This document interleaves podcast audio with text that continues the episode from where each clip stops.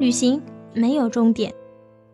在西安挣足了银两之后，我去了司马迁的故乡韩城，在西境内看了壶口瀑布后，在窑洞里坐了几日山顶洞人之后，又东入山西喝汾酒吃刀削面，过娘子关入河北境内，上荆门吃了十八街的麻花，最后入北京看天安门，在济南看完全后，最后在大海边的威海结束了我这次的长途旅行。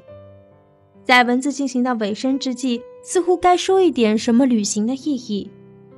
旅行是美景，是奇遇，是未知，是逃避，是生活在别处，是寻找，是放逐，是遗忘，是明了世事，也许都有吧。繁花万朵，看你摘取的是哪一支。世间万事万物都有它存在的意义，却又因人而异。旅行的意义。也会因为你而赋予不同的意义，没有什么是绝对的。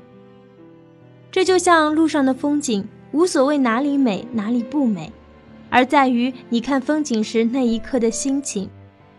在我出发之前，有人跟我说：“你出去旅行，无论走多远，最终还不是要回来吗？”是啊，我不回来，我能去哪里？我又没有钱搭乘宇宙飞船去火星或月球，无论走多远，都摆脱不了地球的引力。我用了一年的时间出去晃了一圈，既没有成佛，也没有成仙，更没有变成妖魔鬼怪。旅行没有解决我的工作问题，也没有送给我一个漂亮的姑娘。我还是要找工作，还是要被家里老爷子催着找对象。生活转了一圈，似乎又回到了起点。可是我出发的时候也没有奢望，就能碰上个薪酬高且轻松的工作，就能牵个漂亮姑娘回来。我没想一箭双雕，一石二鸟。如果能碰上这样的好事儿，当然求之不得。但这并不是我出去的目的。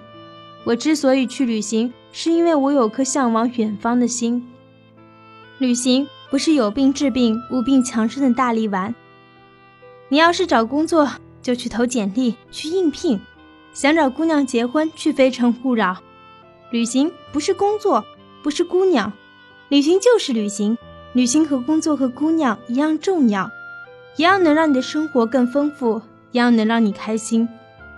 在我写下这些字的时候，我已经从山东一路沿海南下来到了江南。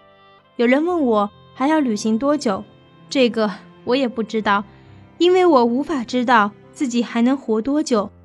我只知道吃完早饭，到了中午，我肯定还会饿，还要吃；而到了晚上，还是要吃。明天呢，还是要吃。旅行也是一样的，是伴随一生的事。